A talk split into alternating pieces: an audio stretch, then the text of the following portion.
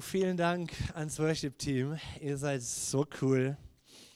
Und äh, so schön, dass du da bist heute Morgen. Vielleicht bist du hier zum allerersten Mal als Gast oder am Livestream. Dann sei ganz herzlich willkommen. Schön, dass es dich gibt und schön, dass wir gemeinsam als Christen Gottesdienst feiern können. Es ist und bleibt etwas Besonderes, oder? Seine Gegenwart, seine Liebe zu spüren und überall da, wo wir Jesus verkündigen, ist er da. Wir hatten in dieser Woche eine wunder, wunderschöne Hochzeit zum ersten Mal in 28 Jahren in meinem Leben.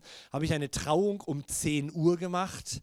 Es gab es noch nie, aber es funktioniert. Es ist wunderschön und Anke und Jörg, ihr hattet eine super Zeit. Oh, sogar mit Bildern. Hey, ähm, und warum ich das vor allem sage, klar, um euch zu ehren, auch so schön. Wir wünschen euch echt Gottes Segen. Aber einfach auch, ich war so berührt von dieser Liebe Gottes, die da in dieser kleinen Paul-Gerhardt-Kapelle waren, war. Und die allermeisten Besucher, die allermeisten haben noch nie etwas von Jesus gehört und haben noch nie einen Gottesdienst erlebt. Und es ist so schön zu hören, wie Menschen die Liebe von Jesus wahrnehmen. Sie ist da. Gott ist in dieser Welt präsent. Gott hat uns geschaffen, ihr Lieben, damit er mit uns und in uns leben kann. Und weißt du was? Er hat dich als Mensch geschaffen. Wir haben im Donnerstag im Glaube vertiefen Kurs uns einen Überblick am letzten Donnerstag über diese 66 Bücher äh, mit ihren groben Inhalten verschafft und festgestellt, dass vom ersten bis zur letzten Seite Gott mit Menschen unterwegs ist. Mit Menschen.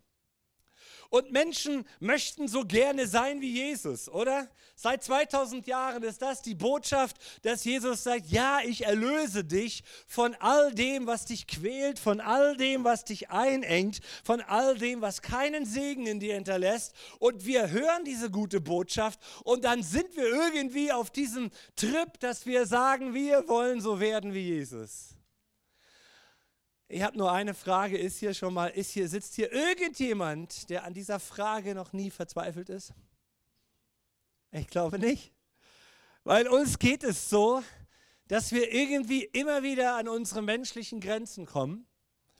Und ich weiß nicht, ob jemand hier ist heute Morgen, der, wenn er mal drüber nachdenkt, dass er wieder einmal an diese menschliche Grenze seines Lebens gekommen ist, dass sich dann ganz schnell etwas einstellt, nämlich das Verdammnis, und dieses Loser-Denken und siehst du, du bist so ein hoffnungsloser Fall und, und, und alles sind anders als du, aber Gott kommt einfach in deinem Leben nicht voran. Ich will ja keine Hände sehen hier, aber geht es uns nicht? Ist das nicht? Und darüber möchte ich sprechen hier heute Morgen. Und ich habe einen Bibeltext ähm, entdeckt. Ich liebe Petrus. Ich liebe ihn. Er ist mein Freund. Ähm, ein Mann, der schon lange tot ist, der bei Jesus, mit Jesus unterwegs war, der im Himmel ist ähm, und über den in der Bibel ganz viel geschrieben ist und der auch selber vieles geschrieben hat. Und wir wollen gleich einsteigen in den zweiten Petrusbrief ab Kapitel 1 und wollen uns heute Morgen über Petrus unterhalten und nachdenken. Petrus als Mensch.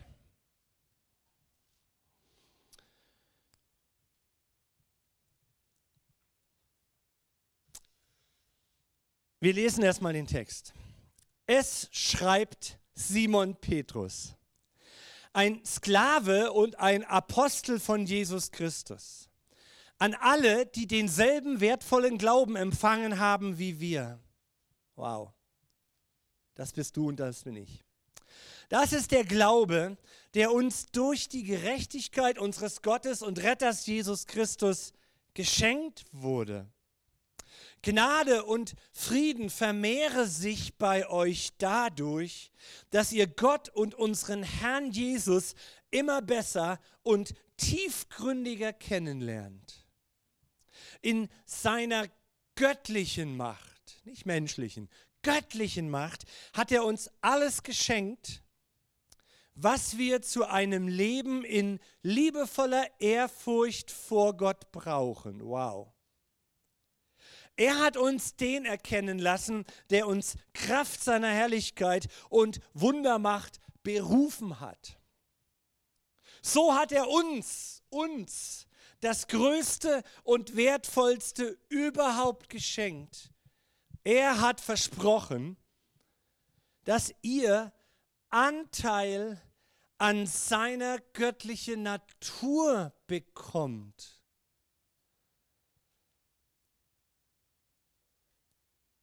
Er hat versprochen, dass ihr Anteil an seiner göttlichen Natur bekommt.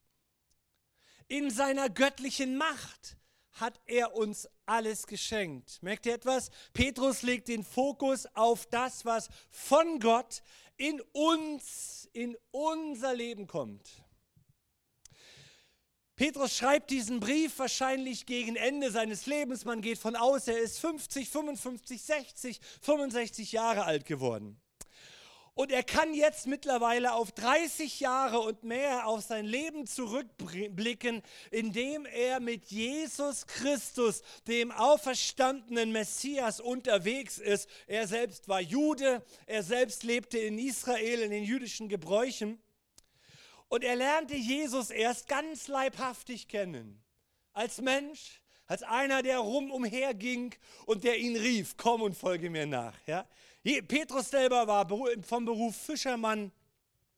Und er war einer der ersten, den Jesus in seinen Zwölfer Freundeskreis ruft und dann erlebt Petrus dreieinhalb wunderbare Jahre mit Jesus, lernt ihn kennen, hört seine Botschaft über Gott, sieht die Wunder von Jesus, wird selber herausgefordert, äh, für andere zu beten und das Reich Gottes, das ist der Begriff für das Gute, was vom Himmel in unser Leben kommt, zu erfahren, aber auch anderen weiterzubringen. Dann schwere Zeit, er erlebt die Kreuzigung von Jesus, aber dann drei Tage später die Auferstehung. Die Theologie verändert sich von Paulus, er erlebt die Himmelfahrt, er ist bei Pfingsten dabei und kriegt seinen Mund auf und erzählt den Leuten, die da staunen und sagen, was ist das für ein Gottesdienst? Vielleicht sitzt du auch hier heute Morgen und sagst, was ist das? Es muss sprachfähig gemacht werden. Und Petrus war dabei, als der Heilige Geist von Gott die erste Gemeinde gegründet hat, dass Menschen zum Glauben kamen. Und er hat den Rest seines Lebens gesehen, wie die Kirche Jesu wächst. In Israel und dann durch Paulus bis nach Europa. Und nun schreibt er seine zwei Briefe hier und wir alle sollten sie immer und immer wieder lesen. Im Glaube vertiefen Kurs am Donnerstag kam die Frage, ja, wo soll ich beginnen? Na, heute mal Petrusbrief. Und diese ganzen Verse, sie gelten uns. Paulus, äh, Petrus sagt, ihr seid. Jetzt lesen wir es nochmal. Schreibt Simon Petrus, ein Sklave und Apostel von Jesus, an alle, die denselben wertvollen Glauben empfangen haben wie wir.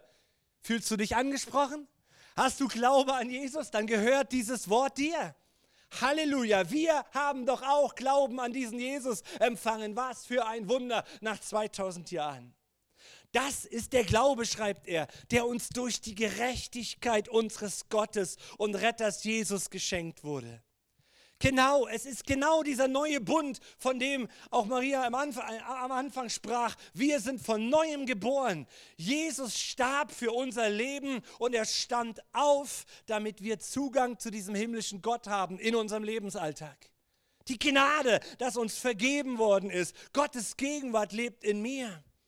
Gnade und Friede vermehre sich bei euch dadurch. Das brauchen wir unbedingt in unserer heutigen Zeit, oder? Dass Gnade und Friede vor allen Dingen sich vermehrt in unserem Leben. Und wie vermehrt er sich, dass wir Gott, unseren Herrn Jesus Christus, immer besser und tiefgründiger erkennen lernen? Yes. In seiner göttlichen Macht hat er uns alles geschenkt, was wir zu einem Leben in ganz liebevoller Ehrfurcht und Verbindung mit Gott und Gemeinschaft brauchen, um von Montag bis Sonntag im Alltag hier in Wittenberg und Dessau unterwegs zu sein. Da ist eine göttliche Macht, sagt Petrus. Und wir sind Menschen. Und Gott hat uns zu etwas berufen. So hat er uns, uns, uns, uns, ja, uns das Größte und Wertvollste überhaupt geschenkt. Anteil an seiner göttlichen Natur zu bekommen. Petrus, 30 Jahre später. Wie war er 30 Jahre vorher unterwegs? Hat das irgendwas mit unserem Leben zu tun? Und ich möchte mit uns den Rest dieser Predigt heute Morgen einmal mal einen Streifzug machen durch die Geschichten, die uns von Petrus überliefert werden. Petrus sagt, wir sind dazu geschaffen, dass wir Menschen sind. Und als Menschen versage ich. Aber am Ende der Predigt soll von mir stehen, dass wir verstanden haben, ich bleibe Mensch, Gott liebt mich als Mensch. Aber ich bin trotzdem Teilhaber von etwas Göttlichem in meinem Leben, dass es immer wieder aufblinkt. Und wir wollen heute Morgen mal schauen, das Menschliche und das Göttliche, was beim Petrus aufblinkert. Wir starten mal Matthäus Kapitel 14, sagt doch mal alle mit mir 14. Das ist ganz wichtig nachher, für nachher. Wir starten mit Matthäus 14 ab Vers 25. Jesus oder äh, 24. Jesus nötigte, heißt es da, seine Jünger eines Abends ins Boot zu steigen, weil er allein sein will, um zu beten. Das finde ich cool. Er nötigt seine Jünger. Sagt, macht mal hinne. Petrus sagt, ich will ja nicht ins Boot. Jesus sagt, ab ins Boot, da rüberfahren, ich komme hinterher. Ich finde das cool. Und so fahren sie über den See und, Vers 25, in der vierten Nachtwache kam er zu ihnen, indem er auf dem See einherging. Die vierte Nachtwache, Freunde, das ist nach römischer Zeit zwischen frühmorgens 3 Uhr und 6 Uhr. Da kommt Jesus zu ihnen. Das ist die Zeit, in der Jesus seinen Freunden begegnet. Kennt das jemand? Manche wachen nachts um diese Zeit auf, fühlen sich geweckt. Manche haben Albträume, manche beten. Ich erlebe es öfters, dann gucke ich auf die Uhr, denke, Mensch, ich bin wach. Ah, 3.15 Uhr. Ganz spannend, kann nicht mehr schlafen.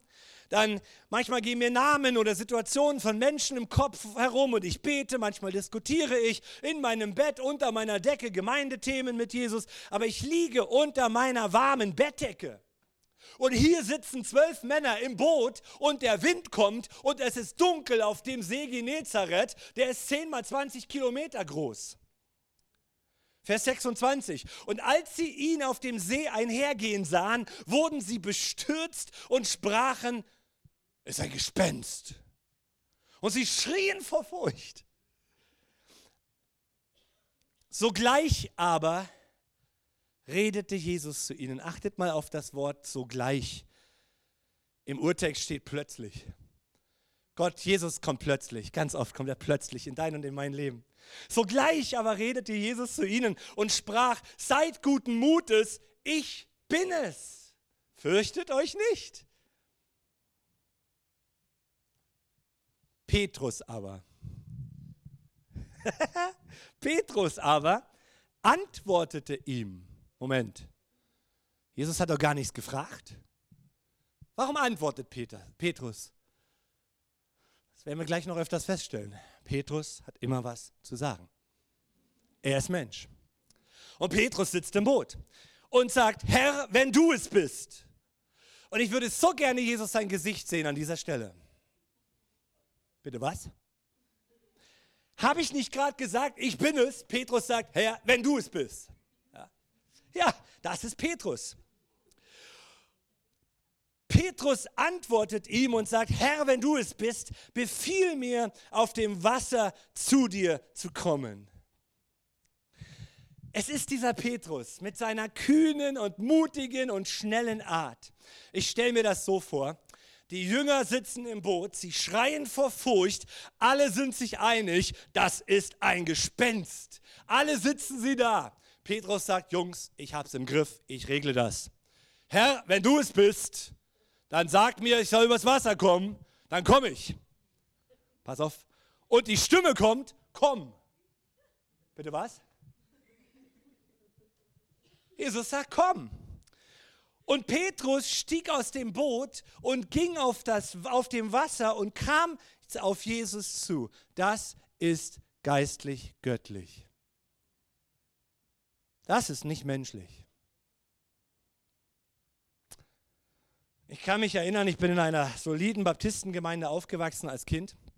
Da kriegt man gesunde Lehre. Und äh, dann ging ich mit meinen Freunden aus der Baptistengemeinde als Kind, als 13-Jähriger, 14-Jähriger, in die Badeanstalt äh, zum Schwimmen. Hat man noch gemacht, im Sommer war warm. Und dann sind wir dort äh, baden gegangen und dann saßen wir da auf unserer Decke. Und der eine fing an, meinst du, ich kann übers Wasser gehen? Und dann, kennt ihr das? Da fingst du so an zu spinnen bis zu drei, vier Leute. Und dann schaukelten wir uns da hoch. Und dann, nee, das geht nicht und so. Und einer sagte, doch, ich kann, doch, ich kann.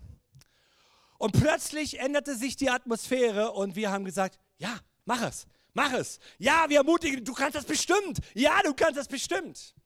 Und dann ging er an das Becken, sagte in Jesu Namen. Und schwupps war er weg. Und wir hatten Spaß. Ich kann mir so richtig vorstellen, wie der Rest der Jünger zu Petrus sagt, du willst übers Wasser gehen? Ja, mach, mach, mach. Petrus, mach. Und er ging übers Wasser und das war göttlich in ihm. Er vertraute dieser Stimme. Als er aber den starken Wind sah, fürchtete er sich und als er anfing zu sinken, schrie er und sprach, Herr, rette mich. Das ist menschlich. Das ist menschlich. Sofort. Göttlich, menschlich. In einem Moment sind wir in der Lage zu wechseln. Das will ich uns vor Augen führen. Vers 31. Sogleich aber, mh, Jesus, sofort, sofort ist er wieder da, griff die Hand und spricht zu ihm, du Kleingläubiger, warum zweifelst du? Und als sie in das Boot gestiegen waren, legte sich der Wind. Die aber in dem Boot waren, warfen sich vor Jesus nieder und sprachen, wahrhaftig, du bist Gottes Sohn. Wow, Petrus. Ich stelle mir da vor, wie er da aus dem Wasser krabbelt. Er ist der Einzige im Boot, der patschenass ist sitzt da irgendwo in der Ecke. Kein Mensch interessiert sich mehr um Petrus. Alle beten sie Jesus an. Plötzlich bist du völlig out aus der Story.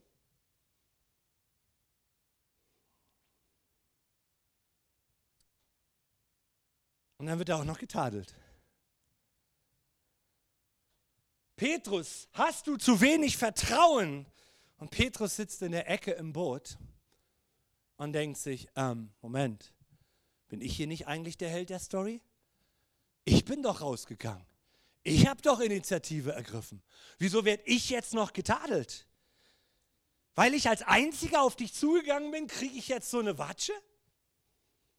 Und irgendwie identifiziere ich mich manchmal persönlich mit diesem Petrus. Petrus war so oft mit seinen Worten zur falschen Zeit am falschen Ort. Mensch, oder? Kennst du das? Meine Frau, die kann sich da überhaupt nicht mit Petrus identifizieren. Meine Frau redet göttlich inspirierte, sanfte Worte. Ich bin jetzt 34 Jahre mit ihr verheiratet. Zur richtigen Zeit, nicht zu viel, manchmal zu wenig, meint sie.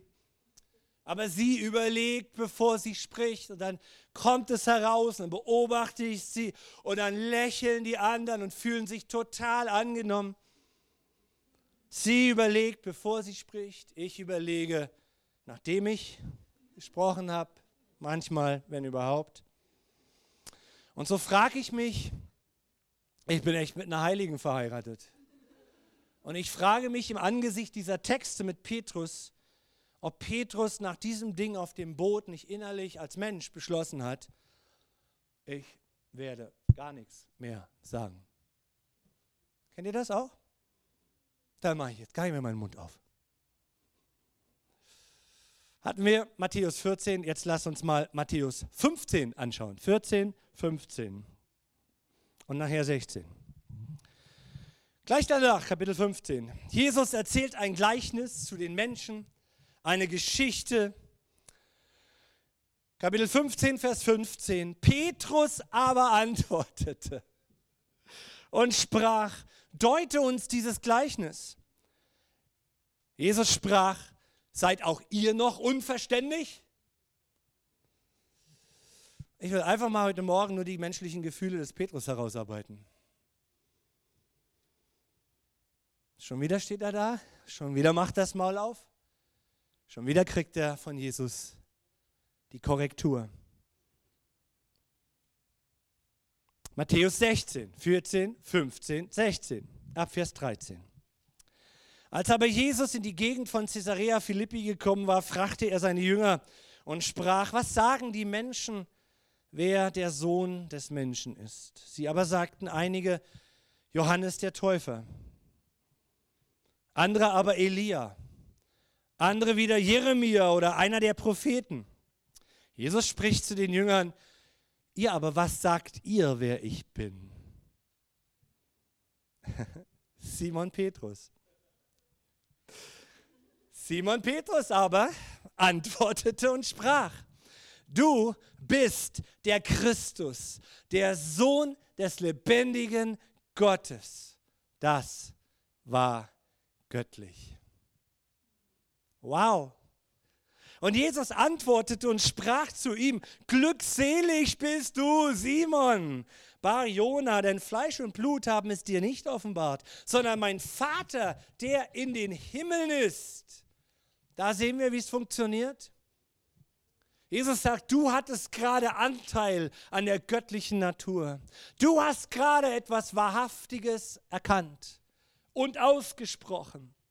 Und Jesus antwortete und sprach zu ihm, glückselig bist du, hatten wir, aber auch ich sage dir, du bist Petrus und auf diesem Felsen werde ich meine Gemeinde bauen und des Hades Pforten werden sie nicht überwältigen. Ich werde dir die Schlüssel des Reiches der Himmel geben und was immer du auf der Erde binden wirst, wird in den Himmeln gebunden sein und was immer du auf der Erde lösen wirst, wird in den Himmeln gelöst sein.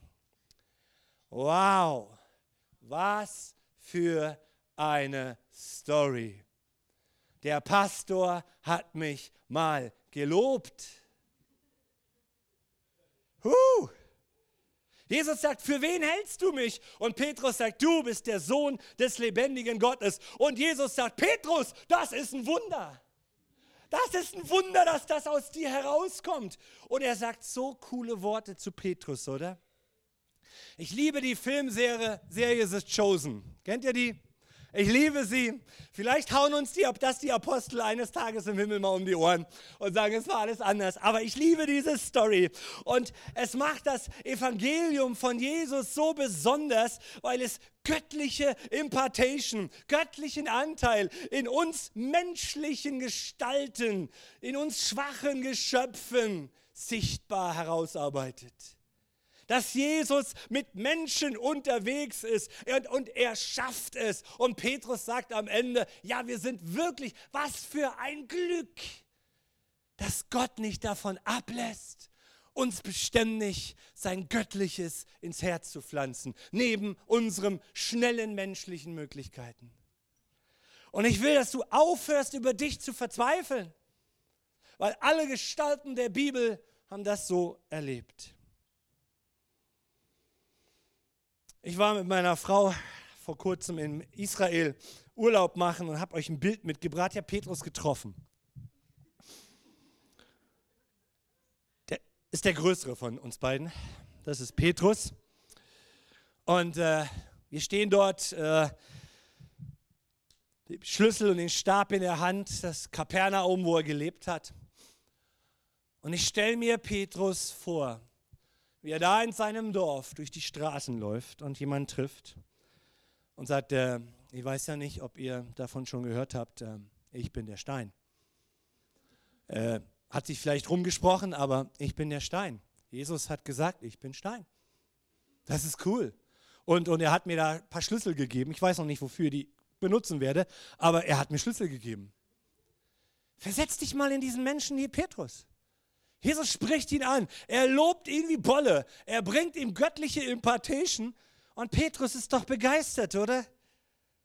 Und hey, jetzt nehme ich meinen Platz ein unter diesen Zwölfen hier, meine Jünger, meine Freunde hier. Und so, ich, ich bin der Stein und ich werde schon was Gutes mit den Schlüsseln machen. Doch, doch, doch, das glaube ich. Wir sind bei Kapitel 16. Wir haben Vers 19 gelesen. Und wir lesen Einfach weiter. 21. Von der Zeit an begann Jesus seinen Jüngern zu zeigen, dass er nach Jerusalem hingehen müsse und von den Ältesten und hohen Priestern und Schriftgelehrten vieles leiden und getötet und am dritten Tag auferweckt werden müsse. Und wenn wir es systematisch betrachten, ist das nicht das erste, es ist mindestens das dritte Mal, dass Jesus den Jüngern hier gutes Evangelium verkündigt. Es ist doch gut, oder? Dass er auferstanden, aufersteht. Die Botschaft hat auch einen guten Ausgang. Ich muss sterben, ich muss leiden, aber ich werde auferstehen und leben. Vers 22. Und Petrus nahm ihn beiseite und fing an, ihn zu tadeln, indem er sagte, Gott, behüte dich, Herr. Das wird dir keinesfalls widerfahren.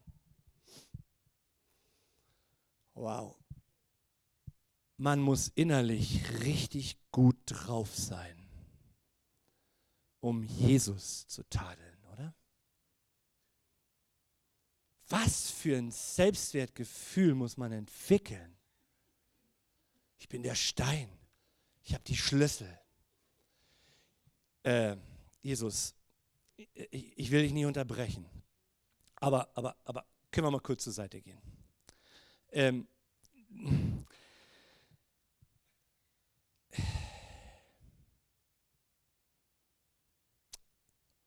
und Jesus wandte sich um und sprach zu Petrus, geh hinter dich, geh hinter mich, Satan. Du bist mir ein Ärgernis. Geh hinter mich, Satan. Du, denn du sinnst nicht auf das, was Gott ist, sondern auf das, was der Menschen ist. Göttlich, geistlich. Du bist der Sohn Gottes. Im nächsten Moment menschlich. Jesus, das kannst du nicht bringen. Da ist Petrus, der Held des Neuen Testaments, den wir verehren. Und zu Recht verehren wir ihn, ein Vorbild des Glaubens. Und es ist richtig, ihn zu ehren. Aber ich zeige uns, wie Jesus mit uns seine Kirche baut. Dass es ganz schnell gehen kann. Wir sind geistlich und wir bringen ein gutes Argument und Jesus sagt, das ist nicht just in time. Und wir müssen uns ertragen, wir müssen uns aushalten. Aber wir wollen Gottes Reich nach vorne bringen. Und wir müssen doch irgendwie Verständnis dafür kriegen, dass nicht alles automatisch so läuft, sondern was ist geistlich und was ist menschlich. Paulus schreibt es in seinem Brief, damit ihr unterscheiden könnt, was ist geistlich, was ist menschlich. Ich labere den ganzen Tag. Und am Ende des Tages, was war denn da geistlich und was war dann dann menschlich? Und ich glaube, sehr viele Christen denken noch nicht mal über diese Frage nach geschweige denn, dass sie beginnen, sich zu reflektieren und dieses Thema mal ranlassen an ihr Leben. Weil nicht alles, was aus deinem und meinem Mund kommt, ist göttlich. Haben wir das schon gelernt hier beim Petrus? So, Petrus hat sich wieder erholt von seinen Schiffsgeschichten, wo, wo, wo Jesus und dann willst du wieder mitmachen und dann willst du wieder im Reich Gottes sein und dann sagt Jesus hier solche Dinge und Petrus sagt, Mensch, das kann wir doch nicht so stehen lassen. So kannst du doch nicht predigen, Jesus. Komm mal her. Du weißt, ich bin der Stein. Wir beide blicken tiefer in die Geschichte, die geistlichen Wahrheiten, mehr als die anderen zehn hier. Und das kannst du doch den anderen so nicht sagen. Die bekommen doch Angst. Und Jesus sagt, geh hinter mich, Satan. Und Petrus sagt, äh, Moment, sorry, ich wollte dir nur helfen. Und außerdem, jetzt änderst du schon wieder meinen Namen? Erst von Simon zu Petrus, jetzt von Petrus zu Satan. Ich würde gerne wieder zu Petrus zurückkehren. Petrus hatte Gefühle, menschliche Gefühle. Jesus war sein Meister.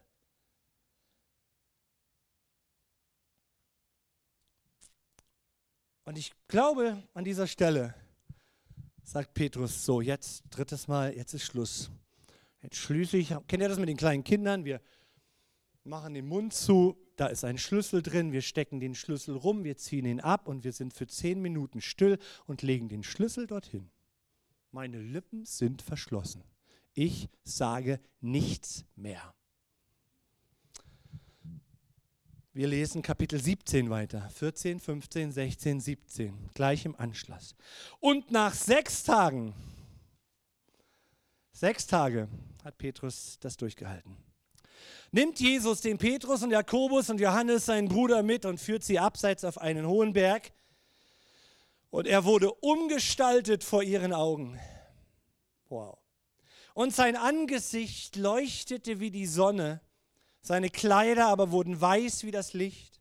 Seine Göttlichkeit scheint plötzlich durch Jesus durch. Jesus war komplett Mensch. Aber er war in der Lage, komplett Gott in sich zu tragen, weil er sündlos gelebt hat. Und in diesem Moment, in diesem Augenblick auf dem Berg scheint Gottes vollkommene Herrlichkeit zu, durch ihn und er, er wird ähm, transformiert verklärt, sagen wir, ja. Und siehe, Mose und Elia erschienen ihnen und unterredeten sich mit ihm. Wow. Mose und Elia erscheinen. So, ich denke an Petrus. Petrus hatte sechs Tage Zeit und wahrscheinlich ging es ihm bei dem Aufstieg auf diesen Berg schon wieder emotional wesentlich besser. Oh, guck mal, Jesus hat mich doch erwählt mit Jakobus und seinem Bruder. Jetzt wandern wir hier hoch. Er hat eine besondere Aufgabe für mich. Okay, vergeben wir ihm das mit dem Satan. Ja, lassen wir mal Jesus wieder los. Und dann steht er da oben mit seinen zwei Jüngern. Und Jesus spricht mit einem 1400 Jahre verstorbenen Mose und einem 800 verstor Jahre verstorbenen Elia. Elia wurde im feurigen Wagen entrückt, Mose wurde von Gott begraben und jetzt seid ihr hier und sie sprechen miteinander. Vers 4. Petrus aber antwortete, was ist denn das? Er wurde weder gefragt, noch wurde er ins Gespräch involviert. Er steht einfach da und die drei unterhalten sich. Und Petrus antwortet. Und ich finde, das ist die skurioseste Antwort, die ein Mensch geben kann. Und er sprach zu Jesus, Herr, es ist gut, dass wir hier sind. Weil wenn du willst, dann werde ich dir drei Heiligtümer machen. Das Wort Hütte ist Heiligtum. Drei Heiligtümer. Dir eine, Mose eine und Elia eine. Wir bauen dir drei Gottesdienste. Wir bauen dir drei Hütten, drei, drei Tempel hier. Vers 5. Während er noch redete, Halleluja, während er noch redete, siehe, da überschattete sie eine lichte Wolke und siehe, eine Stimme kam aus der Wolke, welche sprach, dieser ist mein geliebter Sohn an dem ich Wohlgefallen gefunden habe. Ihn sollt ihr hören.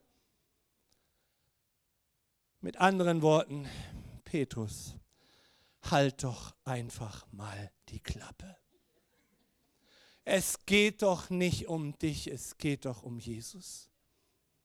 Gemeinde, Besprechungen miteinander, Hauskirchen. Es geht doch nicht um dich, es geht doch um Jesus. Halt doch mal die Klappe.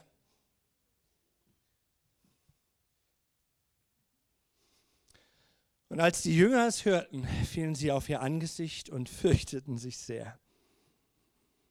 Und ich glaube, Petrus verstand, dass Gott sagt, Mensch, Petrus, Mensch, Petrus, sei doch einfach mal still. Wir switchen mal rüber zu Matthäus 26, kurz bevor Jesus stirbt im Garten Gethsemane.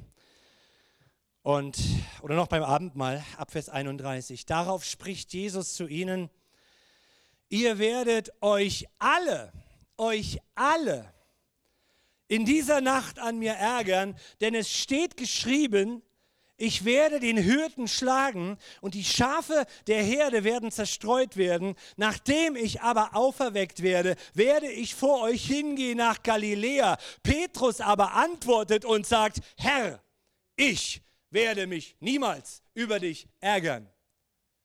Jesus sagte gerade alle. Und er belegt das auch noch mit der Bibel, mit der Heiligen Schrift. Alle werden. Es ist prophetisch hergesagt. Petrus steht in seiner menschlichen Weisheit da und sagt, ja, mag sein, alle, aber ich nicht. Gegen Gottes Wort und gegen dein Wort, ich weiß es besser. Das sind wir Menschen in der Church. Das ist mein Leben. Jesus sprach zu ihm, Petrus.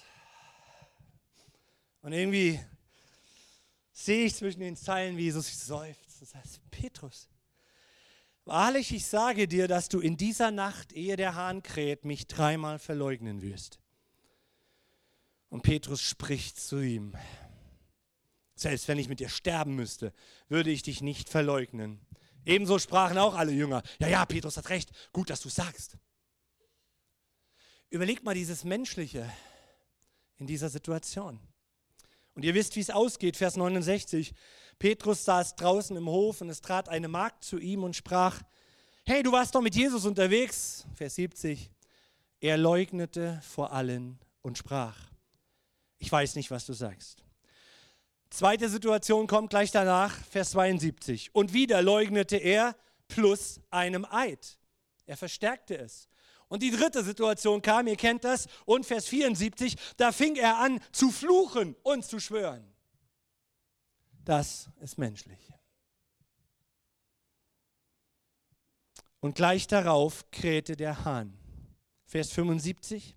Und Petrus gedachte des Wortes von Jesus, der gesagt hatte, ehe der Hahn kräht, wirst du mich dreimal verleugnen. Und er ging hinaus und weinte bitterlich. Das ist göttlich. Das ist das Geschenk der Umkehr. Das ist das Geschenk der Buße, das Gott uns schenkt. Ich für mein Leben stehe oft da und denke, mein Gott, habe ich es wieder vermasselt? Müsste ich nicht reifer sein? Sollte ich nicht schneller vergeben haben? Bin ich wieder mal zu schnell gewesen mit meinen Worten? Sollte ich nicht Jesus ähnlicher werden? Meine Güte, wie lange denn noch? Geht es dir auch so? Ich möchte dir heute Morgen mit dieser Botschaft Mut machen, dass Gott sein Göttliches nicht in deinem Leben zurücknimmt. Er will dich gebrauchen, weil er dich berufen hat. Aber was passiert vorher hier bei dieser bitterlichen Situation des Petrus? Wir zwitschen mal rüber zu Lukas 22, weil Lukas das besonders hervorgehoben hat. Ab Vers 31 zitiert er Jesus und Jesus sagt, Simon, Simon, der Satan hat euch haben wollen und euch durchsieben zu können wie den Weizen, um euch durchsieben zu können wie den Weizen. Doch ich habe für dich gebetet, dass dein Glaube nicht aufhöre. Wenn du also später umgekehrt und zurechtgekommen bist, dann stärke den Glauben deiner Brüder. Warum glaubt ihr, hat Satan danach getrachtet, die Jünger Jesu zu Fall zu bringen? Den, der so oft zur falschen Zeit menschlich war, der immer wieder göttliche Momente hatte, der unglaublich auch schon damals gebraucht wurde. Warum hat Satan versucht, Petrus zu sichten? Weil er genau wusste, dass Petrus einmal der bedeutendste Leiter und Pionier und Apostel sein würde, den die Welt gesehen hat. Viel größer als Paulus. Paulus sein Leben war auf einer ganz anderen Schiene dass er sich mit dem Heiligen Geist zu Pfingsten erfüllen lassen würde, um dann hinzugehen und Gottes Willen zu tun und Menschen das Evangelium zu verkündigen. Petrus stand am Pfingsttag auf und gab der Bewegung des Heiligen Geistes die mutige Richtung an, taufte 3000 Männer plus Frauen Petrus war es, der seine jüdische religiöse Brille abnahm und nach Caesarea ging, um den ersten heidnischen Hauptmann zu Jesus zu, türen, zu führen. Petrus legte die Fundamente der Church. Petrus war es, und das tut ihr mal rein, dessen Schatten, nur dessen Schatten die Kranken geheilt hat. Schreibt die Apostelgeschichte. Wo Petrus hinging, die Sonne stand am Horizont, am Zenit, der Schatten war da Und sie legten die Kranken auf der anderen Straßenseite allein in den Schatten von Petrus. Und die Kraft des Heiligen Geistes berührte diese Menschen und stellte sie wieder her. Der Lama an der Pforte geheilt wurde. Tabitha, die auferweckt wurde. Und wenn ich diese Stimme, wenn du diese Stimme in dir hörst, was bist du doch für ein Angsthase? Was bist du doch für ein Verleugner? Du bekommst so vieles nicht auf die Reihe. Dann schüttle es heute Morgen ab. Weil du bist nicht per Zufall in diese Zeit geboren. Du bist dazu da, dass du dieser dunklen Welt das Licht von Jesus verkündigst. Und da können deine Schwächen Gottes Kraft und Licht nicht hindern. Wenn wir Buße tun und wieder aufstehen und wieder aufstehen und wieder aufstehen und wieder aufstehen. Stell dich vor Gott und dem Feind auf die Füße und bekenne, wenn Jesus Petrus bewahren konnte für so viel Frucht im Reich Gottes, dann kann er es auch für mich tun. Er kann dafür beten, dass auch mein Glaube nicht erlischt, mein Glaube nicht aufhört, dass ich nicht an mir zweifle. Und jetzt gehen wir zu unserem Anfangstext zurück im 2. Petrus 1. Und ich finde das so lustig, denn hier steht nicht, es sagt Petrus, sondern hier steht, es schreibt Petrus. Es schreibt Petrus. Ein Sklave und Apostel von Jesus Christus. An alle, wow, die denselben wertvollen Glauben empfangen haben, wie wir den Glauben an Jesus Christus, dass er nicht mit deinem Leben verzweifelt, dass er dich berufen hat. Und jetzt schau das mal an unter diesem Aspekt. Das ist der Glaube, der uns durch die Gerechtigkeit unseres Gottes und Retters Jesus Christus geschenkt wurde. Neuer Bund. Nicht mehr, wenn du das tust, dann. Dann hätte Petrus kläglich versagt.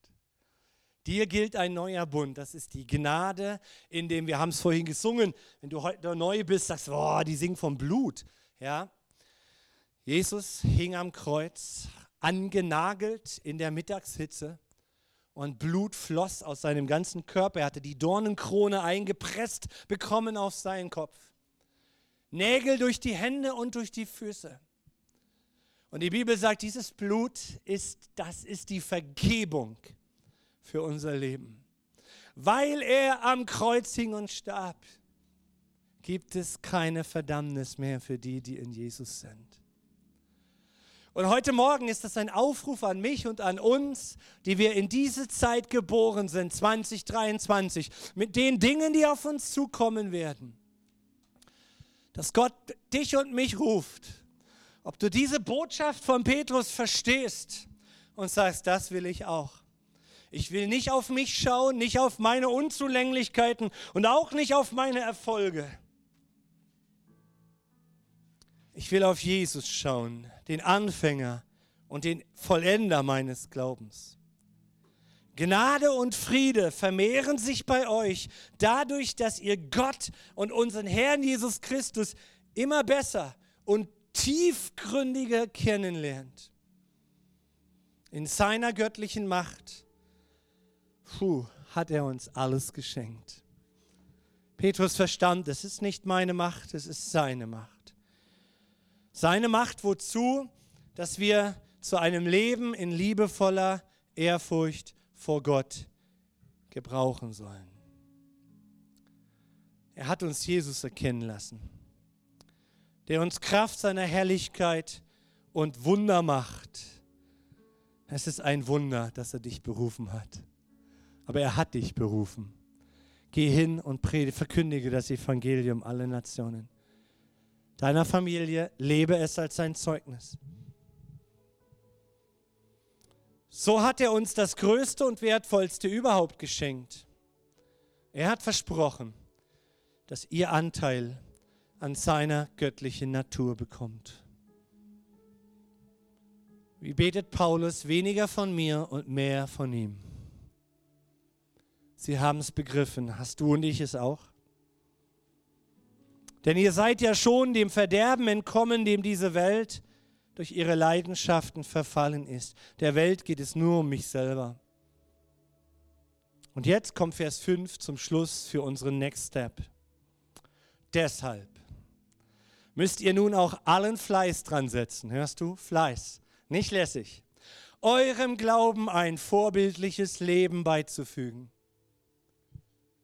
Verstehst du? Nicht zuerst versuchst du gut zu leben und dann wird Gott dich segnen, sondern du glaubst, dass er dich zuerst segnet, seine wunderwirkende Kraft in deinem Leben austeilt, damit du jetzt im Glauben ein vorbildliches Leben führen kannst.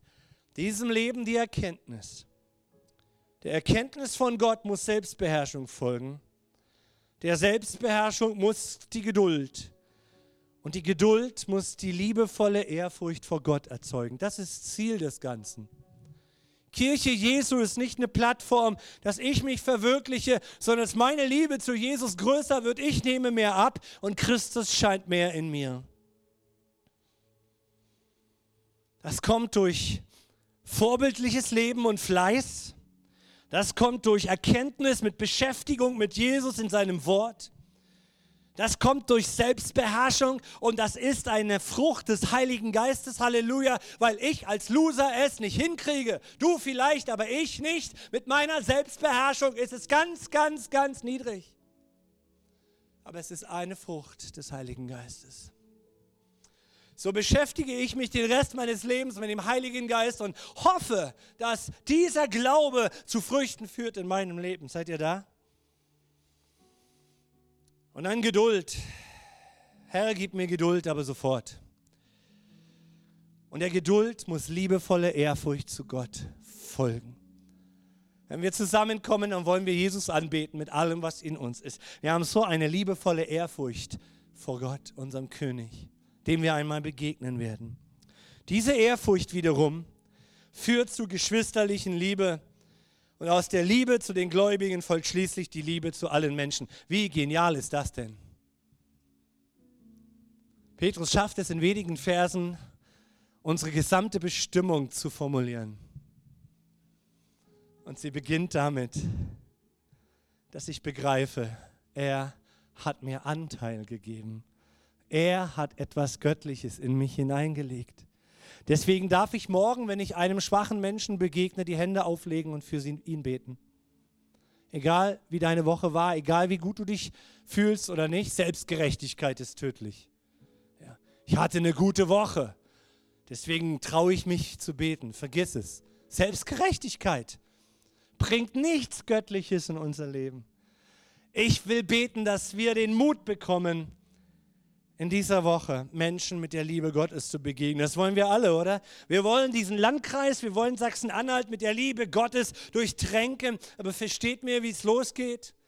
Indem ich glaube, dass ich, er Anteil in mir hat.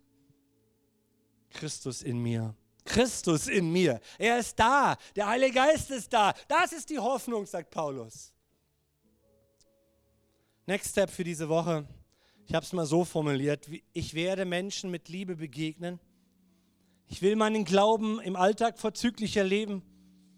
Ich war, erwarte, dass sich Gottes Wesen in mir immer mehr zeigt. Wir beten füreinander, dass der Glaube wächst. Petrus tat das, Jesus tat das. Das ist Job von uns Gemeinde. Und wenn du heute Morgen hier bist und sagst, aber ich kenne Jesus noch nicht, dann lerne ihn kennen. Jesus sagt, wenn du mich anrufst, werde ich kommen und dich erretten. Anrufen, erretten. Anrufen in unserem Menschlichen und Gott wird sich dir spüren, dich spüren, sich spüren lassen. Und wenn du soweit bist und magst, dann sprich einfach in deinem Herzen nach Jesus, begegne mir in dieser Woche. Ich will dich suchen und, ich, und bitte finde mich. Wenn du schon länger hier bist mit unterwegs mit Jesus, dann stell dich doch geistlich oder auch natürlich jetzt auf deine Füße, wenn du magst. Und sag, Jesus, ich bin hier. Ich verstehe meine Berufung. Ich will, dass du durch mich scheinst, am Arbeitsplatz, in, meinem, in meiner Beziehung. Überall, wo ich bin, Jesus, wo ich auftauche, sollst du auftauchen. Abends beim Fernsehen, abends beim Netflix gucken, im Umgang mit Social Media. Jesus, ich will, dass dein Anteil, dein göttlicher Anteil überall in meinem Alltag da ist, sichtbar wird, sich zeigt. Aber ich höre auch auf, mich zu verdammen und nach hinten zu schauen. Weil das, was vergangen ist, ist vergangen. Neues ist am Werden. Und Heiliger Geist, ich bete, dass du mit deiner Kraft und mit deinem Feuer auf uns alle kommst und dass du dein Wort erfüllst, nämlich dass du da bist, dass du uns transformierst, veränderst und dass wir solche Lust und so Bock auf dich kriegen, Herr, dass wir uns bewusst machen, wir sind nicht total göttlich, aber wir haben Gott in uns.